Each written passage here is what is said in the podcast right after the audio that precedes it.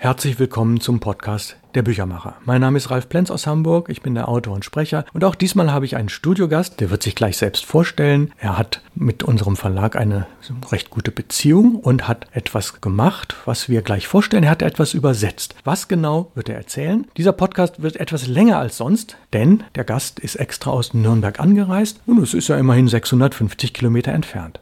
In Folge 132 hatten wir bereits ein virtuelles Interview, wir beide. Stell dich dennoch einmal kurz vor. Welches waren deine wichtigsten beruflichen und kulturellen Stationen und Ereignisse? Ja, vielen Dank erst nochmal für die Einladung. Mein Name ist Hans von der Goltz. Ich bin seit einem Jahr Lehrer im Ruhestand. Ich komme aus einem bildungsbürgerlichen Elternhaus. Beide Eltern waren Musiker. Einige Geschwister, Neffen und Nichten sind es heute auch. Teilweise sehr erfolgreich. Meine berufliche Laufbahn ging zunächst aber in eine Richtung, die überhaupt nicht meinen Wünschen entsprach. Ich machte eine Lehre als Bankkaufmann. Diese ermöglichte mir dann aber Ende der 70er Jahre, das Abitur auf dem zweiten Bildungsweg nachzuholen und zu studieren. Meine große Liebe galt der Literatur und der Sprachen. Das war schnell klar. Ich entschied mich für die Germanistik und schwerpunktmäßig für die nordische Philologie. Norwegisch sprach ich seit meiner Kindheit flüssig. Meine Mutter kam aus Oslo und auch mein Vater hatte eine norwegische Mutter. Nach meinem Studium in Bamberg und Erlangen sah es an unserem kleinen nordischen Institut mit festen Stellen schlecht aus, und da meine Frau und ich inzwischen zwei Kinder hatten, trug ich als Lehrbeauftragter für skandinavische Sprachen, Literatur und Landeskunde an der Uni Erlangen mit Intensivkursen in DAF, also Deutsch als Fremdsprache, in Fürth und Norwegischkursen am Bildungszentrum in Nürnberg zum Familienunterhalt bei. In meinen Literaturseminaren zu Ibsen, Hamsun, zu Alexander Chellan, zur Rezeption norwegischer Literatur in Deutschland und vielen anderen Themen fand sich erfreulicherweise immer eine engagierte und aufgeschlossene Gruppe von Studierenden, die sich auch gelegentlich an kleineren Übersetzungen herantrauten. Weil es nirgendwo zu einer festen Anstellung reichte, begann ich nebenbei an einer Dissertation in der Nordistik zu schreiben, in der Hoffnung, mich damit auch anderswo bewerben zu können, aber ich wusste um die schwierige Situation an den Unis in Deutschland und in Skandinavien. Als ich die Dissertation zum Thema norwegische Okkupationsliteratur nach 1945 beinahe fertig hatte und nach wie vor kaum Stellenangebote in Aussicht waren, entschied ich mich noch einmal zum Berufswechsel. Neben meinen Kursen studierte ich noch drei Semester fürs Lehramt und kam mit 41 gerade noch in den Schuldienst mit den Fächern Deutsch, Geschichte und Ethik. Da meine große Liebe nach wie vor der Literatur, dem Theater, ich hatte ja schon während meiner Studienzeit viel Theater gespielt und literarische Lesungen gehalten, der Musik und der Kunst galt, konnte ich, dank meiner Schulleiterin, die mir vollkommen freie Hand gab, den ganzen Kulturbereich in der Schule aufbauen. Ganz besondere Freude machte mir der Aufbau einer Schultheatergruppe, mit der ich, natürlich mit wechselnden Schauspielern, über 20 Jahre lang spannendes Theater machte, mit den Jüngeren zum Beispiel Dramafassungen zu Preußlers Krabat, Kästners Emil und die Detektive, zu Astrid Lindgrens Brüder Löwenherz, mit den älteren alles querbeet von Molières eingebildeten Kranken, Lenz Soldaten, einer Bearbeitung von Goethes Faust und ein weiteres Stück, dessen Name und Autor ich hier nicht nennen darf, sonst bekomme ich Schwierigkeiten. Einiges von Dürrenmatt kam noch dazu und auch eigene Stücke. Jedes Jahr gaben wir ein, manchmal sogar zwei verschiedene Stücke in einem Nürnberger Theater. Es war einfach umwerfend. Die kulturellen Stationen und Erlebnisse will ich ganz kurz zusammenfassen. Meine Liebe zur Literatur begleitete mich ein Leben lang. Ich hielt Lesungen, tue es teilweise immer noch, mit musikalischer Begleitung zu Eichendorff, Heine, Wagner, Hamsun zu den Themen Wein, Literatur und so weiter und so weiter. Ebenso auch Seminare zur nordischen Literatur in Bildungszentren und Volkshochschulen und schrieb auch eine Weile wöchentliche Buchkritiken auf Facebook. Meine zweite Liebe galt immer der Musik. Seit frühester Kindheit habe ich die Kammermusik des 19. und 20. Jahrhunderts aufgesogen. Oft saß ich als Kind während der Proben meiner Eltern unter dem Flügel oder auf dem Sofa im Eck. Mein jüngerer Bruder führte mich in jungen Jahren in die Jazzmusik ein. Ich hörte schon früh neben avantgardistischer Rockmusik Charlie Parker, Miles Davis oder Charles Mingus. Ein Initiationserlebnis hatte ich auch mit Folgen. Im Alter von zehn oder elf, das war Bachs Matthäus-Passion, seitdem singe ich für mein Leben gerne in Chören, kleinen Kammerchören oder in großen Konzertchören. Cello und Querflöte lernte ich früh. Leider fehlte mir hier der lange Atem. Für mich kam daher keine musikalische Karriere in Frage, mit Ausnahme kleinerer Versuche in Jazzbands. Aber Seit einigen Jahren leite ich eine kleine Konzertreihe im Großraum Nürnberg mit klassischer Kammermusik, Jazz, literarischen Lesungen und so. Ach ja, schreiben tue ich auch sehr gerne, das meiste aber für die Schublade, aber ich brauche das. Die Hörer haben vielleicht die Ähnlichkeit gemerkt. Auch ich hatte als Bestandteil meines Studiums das Fach Deutsch und auch ich bin mit über 40 Jahren Lehrer geworden. Und das war immer sehr schön, wenn wir geguckt haben, wo sind da Parallelen und wo haben wir uns in andere Richtungen entwickelt. Hans, zwischen März und September diesen Jahres hast du für meine Buchreihe Perlen der Literatur einen norwegischen Roman übersetzt. Erzähl bitte mal, ja, ohne Namensnennung, kurz den Inhalt der Geschichte. Der Roman, der spielt in den ersten beiden Jahrzehnten des 20. Jahrhunderts, abwechselnd in Rom und Christiania, das war der frühere Name Oslos, und Deutschland. Erzählt wird die tragische Geschichte einer 28-jährigen, selbstbewussten norwegischen Künstlerin, die sich aus den einengenden Verhältnissen in ihrer Heimat Norwegen mit ihren festgefahrenen moralischen Rollenerwartungen und gesellschaftlichen Konventionen befreit um in Rom gemeinsam mit ihren Künstlerfreunden Gunnar, Franziska und Arlen ein neues Leben in selbstgewählter Freiheit und künstlerischer Selbstverwirklichung zu beginnen. Und damit steht diese Romanfigur natürlich auch in der Tradition nordischer Künstler wie Edvard Grieg, Ibsen, Björnsen, Hamsun, Edvard Munk und so weiter, die längere Zeiten in Berlin, Leipzig, Paris, Rom und anderen Orten verbrachten. Die Tage verbringen die skandinavischen Künstler zwischen Ateliers und römischen Landschaften, Ausflugsorten. Nachts ziehen sie durch Bars und Kneipen und diskutieren bei Wein und billigem Essen über Gott und die Welt, über Kunst, Politik und über Ehe und Liebe. Trotz ihres fortgeschrittenen Alters und ihrer lebensfrohen, selbstbewussten Ausstrahlung hat die Heldin bislang keine größeren Erfahrungen mit Männerbeziehungen, bis ihr eines Tages ein norwegischer Archäologe über den Weg läuft und sich daraufhin die eigentliche Handlung des Romans entwickelt. Zum Schluss wird so sein, dass sie in ihren Erwartungen enttäuscht wird. Das heißt, sie wird mehrere Männerbeziehungen führen, zwischen denen sie sich entscheiden muss. Ja, das war auch einer der Gründe, warum ich diesen Roman ausgewählt habe. Wie gesagt, Autor und Titel wird nicht genannt. Hans, bitte zitier doch einmal zwei Passagen in der wörtlichen Übersetzung und wie du bei diesen vielleicht sperrigen Stellen übersetzerisch vorgegangen bist und was du am Ende daraus gemacht hast.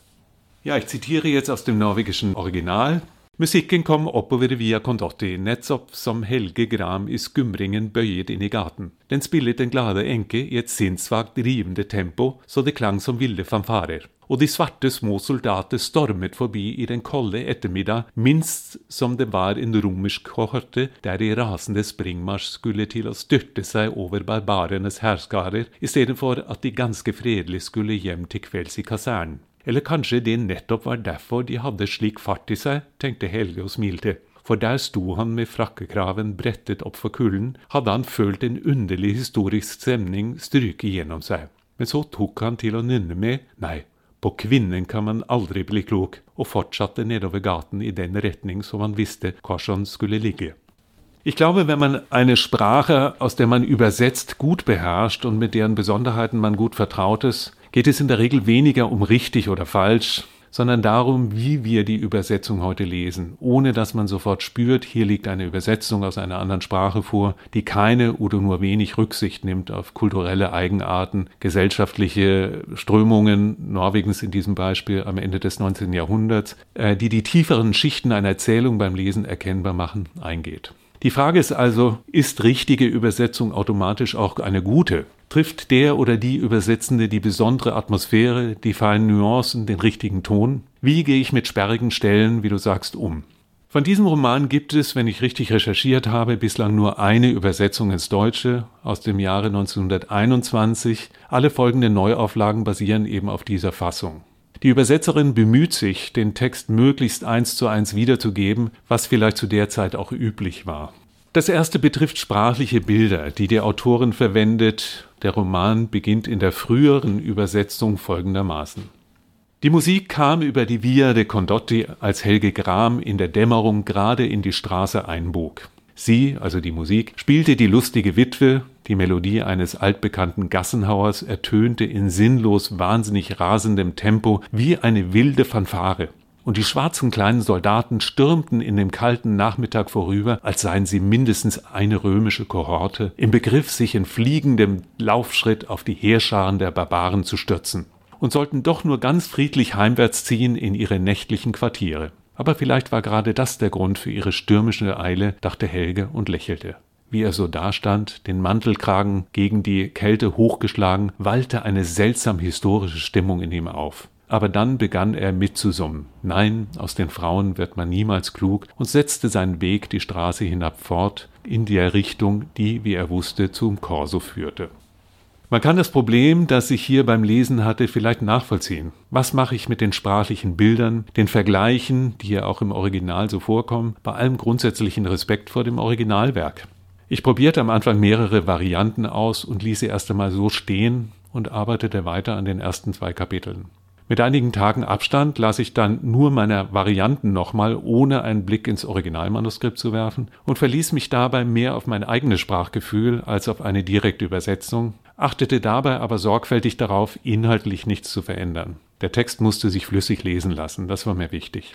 Am Ende entschied ich mich für folgende Übersetzung. Als Helge Gram an diesem kalten Nachmittag in die Via Condotti einbog, drang aus einiger Entfernung zunehmend und in einem irrsinnigen Tempo der Klang von schmetternden Fanfaren wellenförmig an sein Ohr. Ihm kam die Melodie irgendwie bekannt vor. Und als nun der Trupp kleiner Soldaten im Gleichschritt flott an ihm vorbeimarschierte, als zögen sie in den Krieg, musste er lächeln. Sie befanden sich wohl eher auf dem Weg zurück in ihr Quartier und konnten es kaum erwarten, ihren Feierabend anzutreten. Trotz der abenddämmerlichen Kälte blieb er einen Moment stehen, zog seinen Mantelkragen hoch und fühlte sich beim Anblick dieses bunten Treibens in dieser historisch so bedeutenden Stadt bewegt. Lange hat er diesem Moment entgegengefiebert. Mittlerweile war ihm auch die Melodie wieder eingefallen. Es war der Weibermarsch aus der lustigen Witwe. Kaum war der Trupp vorüber, setzte er seinen Weg in Richtung Via del Corso fort und summte dabei diese Melodie vor sich hin. Es gibt viele solche kleine Beispiele, auf die ich hier nicht näher eingehen muss, aber über die man beim Übersetzen schon stolpert und überlegt, wie man das übersetzen soll. Zum Beispiel findet man durchaus abwertende oder rassistische Charakterisierungen, die wohl eher zeittypisch und nicht immer so gemeint sind, wie wir sie heute verstehen. Dennoch die Frage, soll ich sie so übernehmen, sie glätten oder sie in Fußnoten erklären bzw. kommentieren? Hier hatte ich als Beispiel die anfangs erwähnten kleinen schwarzen Soldaten. Dazu vielleicht noch zwei, drei weitere Beispiele, die ich jetzt aus der ersten deutschen Übersetzung zitiere. Hinter dem Ladentisch hockt ein gelbhäutiger, dunkler Bursche. Oder eine andere Stelle. In einer Häusernische stand ein alter Mann und briet Schmalzgebäck auf einem kleinen Herd. Ihm aber wurde übel bei der bloßen Vorstellung, eines dieser fetttriefenden Stücke zwischen die Zähne zu bekommen, so schmierig wie der alte war. Eine weitere Stelle. F jedoch lächelte ersterbend. Im gleichen Augenblick trat ein barhäuptiges, dunkelhaariges Mädchen mit einem frechen, fetten, bleichen Gesicht zur Tür herein. In einem Gespräch äußern sich J und F über ihre Pläne, als Künstlerin nach Südafrika zu gehen. Dort, Zitat, wollen wir Akte bei den Zulu-Kaffern zeichnen, sie sollen ganz prachtvolle Modelle sein. Soweit zu den Beispielen hierzu. Ein anderes Problem, das ich hatte, waren auch die steifen Umgangsformen im Roman. Als H. die junge Künstlerinnen und Künstler kennenlernt, stellte er sich mit Kandidat G vor bezeichnet seinen akademischen Titel, aber das ist sehr ungewöhnlich und sie sprechen auch lange von ihm mit dem Titel, ohne dass das ironisch klingen soll. Er wird in die Künstlerkreise aufgenommen und man sieht sich lange und spricht sich mit Herr und mit Fräulein an. Eine Beziehung mit der Protagonistin bahnt sich an und um sie aus ihrer Steifheit zu befreien, fügte ich dann bald ein, Sie können mich ruhig duzen. Ich heiße sowieso ein. Ja, würden Sie dann später, wenn das Buch erschienen ist, das vergleichen, das, was Hans gerade vorgelesen hat, dann ist das möglicherweise ein bisschen abweichend von dem, was im Buch steht, denn wir haben damals das Lektorat noch nicht abgeschlossen gehabt und deswegen kann es leichte Abweichungen geben. Hans, meine nächste Frage. Was sind die Besonderheiten in der Sprache der Autorin? Denn der Text ist ja immerhin über 100 Jahre alt und wie behutsam hast du dort sprachlich eingegriffen? Die Autorin schreibt ihre Romane in Riksmål, das ist die frühere Form von sogenannten Bokmål, eine ursprünglich vom Dänischen beeinflusste Sprache im Süden Norwegens, die dem Leser heute streckenweise als etwas altbacken vorkommen mag, was aber jetzt nicht als Kritik verstanden werden soll. Als Übersetzer muss man deshalb auch mit dem Dänischen vertraut sein. Die Autorin schreibt in einer sehr lebendigen Sprache und verfügt über eine scharfe Beobachtungsgabe. Sie findet die richtigen Formulierungen, wie ich meine, für kleine Details, ohne den Blick aber fürs Große und Ganze zu verlieren. Ihre sehr realistischen Schilderungen des Großstadtlebens um die Jahrhundertwende zum Beispiel mit all seinen Schattenseiten ist für diese Zeit neu und sehr ungewöhnlich und auch weitgehend einzigartig.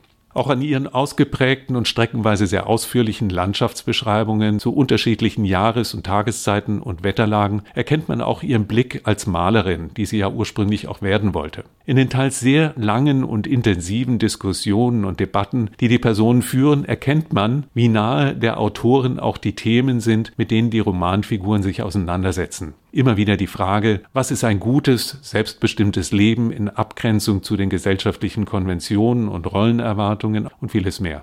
Dafür findet sie meistens auch die richtigen Worte. Dass der Text über 100 Jahre alt ist, spürt man dennoch an manchen ihrer Dialoge, auch wenn das nur die Figurenrede, und zwar nur bei manchen Figuren betrifft. Zum Beispiel, wenn zwei Liebende folgendermaßen miteinander reden, dann lese ich das heute als Ironie, was mir die Person nicht unbedingt sympathischer macht. Ein Beispiel, meine kleine Jenny, mein kleines Mädchen, mein Kind, mein liebstes kleines Mädchen, ich bin dir für jede Sekunde dankbar, die du deinem Freunde schenkst.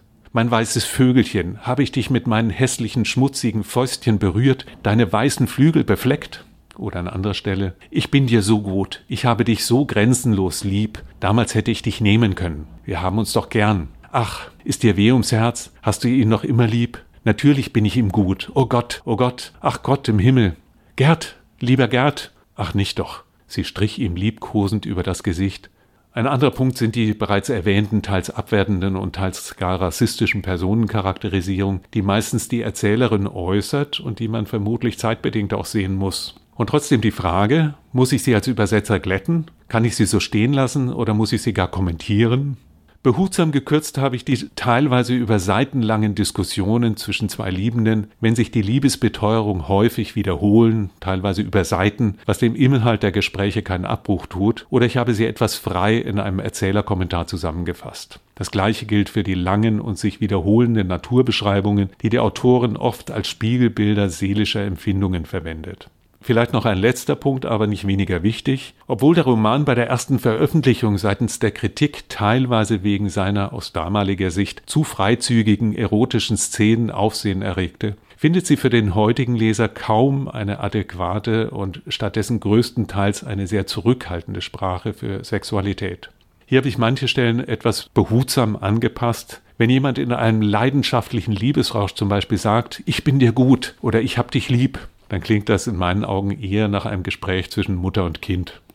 Ja, und der Grund, warum unser Podcast ein bisschen länger ist, wir gehen jetzt also nicht mehr weiter auf diese Übersetzung aus dem Norwegischen ein, sondern auf ein anderes Thema. Hans, ich habe dir auch meine Romantrilogie Großstadtoasen zugeschickt. Damals warst du erst bis zur Mitte von Band 2 gekommen. Im letzten Band, der heißt ja Arthur ist gefährlich, gibt es noch einige dramatische Steigerungen. Und zwar im psychologischen Bereich. Wie gefiel es dir? Was hast du dort besonders genossen? Sehr gut gefiel mir die clevere Auflösung der Geschichte, die sich mir erst später erschloss, muss ich ehrlich sagen, hängt mit der Figur Arthur und der Rolle der Therapeuten und Ärzte zusammen. Die damit verbundene Prämisse überzeugt mich aber sehr. Respekt. Sie versöhnt mich mit manch einer leichten Irritation während der Lektüre, vielleicht aber zum Verständnis für die Hörer unseres Gesprächs, die den Roman ja nicht kennen. Die autofiktionale Romantrilogie folgt ja zwei Erzählsträngen. Zum einen die Geschichte einer kollektiv geführten alternativen, also nicht auf Profit zielenden Druckerei in dem Hamburger Szeneviertel Ottensen und ihre technische Weiterentwicklung von ihren Anfängen Anfang der 80er Jahre bis in die Gegenwart. Zum anderen die Geschichte der sechs Freunde, eine siebte Person, Arthur, und seine Bedeutung für die Gruppe und das Projekt lernt man erst nach und nach kennen, die sich als idealistische Seelenverwandte empfinden und eine Art verschworenen Bund mit festen Gruppenregel gründen, den Kreis der Isokraten benannt nach dem griechischen Philosophen Isokrates. Gemeinsam ist ihnen die Liebe zur alternativen Szene, zur Literatur und Philosophie, zum Film und zum Blues. Sie sind diejenigen, ohne die es das Druck- und Verlagsprojekt nie gegeben hätte, die sich dem technischen Fortschritt am Ende nicht verweigern und sich trotzdem aber weiterhin mit Liebe und Leidenschaft der faszinierenden alten Buchdruckerkunst verpflichtet fühlen. Wir folgen also diesen Freunden, technisch versierte Handwerker, Künstler, Grafiker, Autoren, Philosophen und viele andere, die teilweise in anderen Berufen ihren Lebensunterhalt verdienen. Zunächst bis zum Jahresende 1984, in einem abschließenden Kapitel und einem Epilog bis in unsere Gegenwart. Jeder trägt seine Fähigkeiten und Erkenntnisse zum Gesamtgelingen des Projekts bei. Doch die Welt draußen verändert sich natürlich und auch der Szenekiez wird zum festen Bestandteil einer liberalen Bürgerlichkeit. Die Freunde bleiben ihren Idealen und hehren Zielen treu und zahlen dafür einen hohen Preis. Krisen und Erschöpfung machen sich breit, die sich somatisieren. Depressionen, Ängste, Migräne, Alkoholprobleme, Magenprobleme, Hypochondrie und andere. Der Leidensdruck ist groß. Sie erkennen ihre Situation nach und nach und suchen dann sich zunächst jeweils Hilfe bei Therapeuten und Ärzten. Aber auch diese scheitern häufig mit ihren Therapien, weil sie nicht erkennen können, wo die wirkliche Heilung der Freunde zu finden ist. Ja, Hans, du hast sie gerade Isokraten genannt. Im Roman heißen sie Isokratiker, aber das ist ja völlig in Ordnung, denn es ist ja ein Roman. Es hat natürlich nie irgendwelche Isokratiker gegeben. Das sind Kunstfiguren. Nächste Frage. Hans, wie gefiel dir die abschließende Hinwendung zur Kindergeneration im Jahr 2019? Und natürlich die Frage zu den Anagrammen. Gibt es eigentlich Arthur wirklich? Ja, dass man bei einer so verschworenen Gruppe, die über die Jahre nicht nur freundschaftlich eng miteinander verbunden ist und nach wertebasierenden Regeln zusammenlebt und arbeitet, dass die das Interesse der nachfolgenden Generation aus Kindern, Stief- und Enkelkindern der Isokratikern beinahe 40 Jahre nach Gründung der Gruppe nachhaltig geweckt wird, das kann man gut nachvollziehen. Da gehen Sie ja auch der Frage nach, woher die plötzlich auftauchenden Krisenanfälligkeiten der einzelnen Mitglieder herrührten. Die Erkenntnisse aus ihren Untersuchungen überraschen eigentlich nicht, auch wenn es schon ungewöhnlich ist, dass sie auf alle sechs Isokratiker zutreffen. Natürlich gibt es Arthur wirklich, aber anders als erwartet. Auf der Suche nach ihm befand ich mich auch selber eine Zeit lang auf dem Holzweg. Ja, dann habe ich wohl meine Arbeit gut gemacht. Ich habe ganz bewusst ein paar falsche Spuren gelegt. Was sind nach deiner Meinung die zentralen Aussagen dieser Trilogie über die Revolution in der Druckbranche, so nenne ich das ja in einem Untertitel, und die der Freundesgemeinschaft der Isokratiker? Aber das war jetzt wirklich die letzte Frage zu den Großstadtoasen.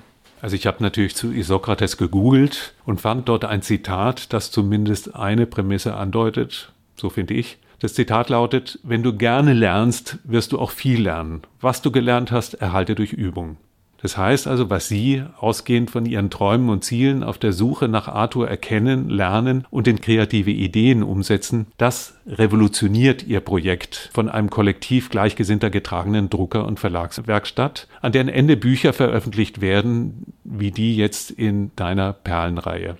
Und auf der anderen Seite beinahe noch wichtiger, weil das die Voraussetzung zum ersten Punkt ist, am Ende erkennen Sie und auch Leser, wenn Sie genau hinschauen, schließlich auch und vor allem die Bedeutung einer selbstheilenden Kraft, die von Ihrer Gruppe und dem Wert Ihrer Freundschaft ausgeht. Ja, Hans, jetzt geht's dem Ende entgegen. Der Podcast hat ein bisschen länger gedauert. Das von dir übersetzte Buch der norwegischen Autorin, auf das wir schon sehr gespannt sind, erscheint für 20 Euro im Juni 2023 im Input Verlag. Wir werden später sicher einen weiteren Podcast machen, bei dem du nach dem Lektoratsdurchgang aus seinem Vorwort und Nachwort für eine Sendung im April 2023 lesen wirst. Hans, ganz, ganz vielen Dank für deinen Besuch in meinem Verlag und im Podcaststudio und wir sehen uns dann ja wieder. Toll, die Zusammenarbeit mit dir und alles Gute wünsche ich dir. Ja, vielen Dank nochmal für die Einladung. Ich freue mich, dass es dir so gut gefallen hat und wir sehen uns dann im nächsten Jahr wieder. Danke. Nächste Woche kommt unser Podcast Nummer 167 in dem Bereich Wie Verlage Bücher machen, Teil 105. Und kommen Sie gut durch die Woche. Start ins neue Jahr ist ja offensichtlich geglückt. Ich wünsche Ihnen alles Gute. Auf Wiederhören. Aus Hamburg grüßt Sie herzlich Ralf Plenz.